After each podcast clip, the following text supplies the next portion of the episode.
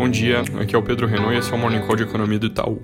Hoje na Europa, dados de venda no varejo alemão mostraram pequena queda em julho, mas vindo de um patamar alto superior ao pré-crise e tendo sido a Alemanha o país que tinha menos recuado entre os grandes da região. França e Espanha tiveram leves altas vindo de um patamar mais baixo.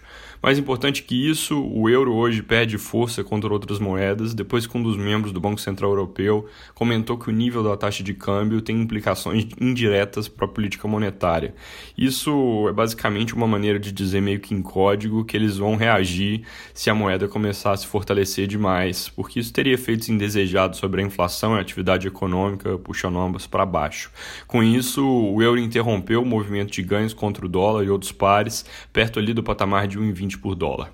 Nos Estados Unidos, ontem o índice SM de atividade da indústria veio com alta forte em agosto, puxado por um início de ciclo de reposição de estoques, uma vez que a produção durante a crise caiu muito mais do que a demanda. Isso é algo que é similar ao que a gente observa em outras economias, inclusive a brasileira.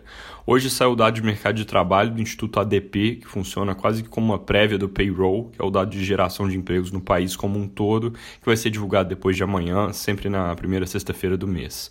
Vindo aqui para o Brasil, ontem o presidente Bolsonaro anunciou a extensão do auxílio emergencial até dezembro, com benefício base de 300 reais por mês.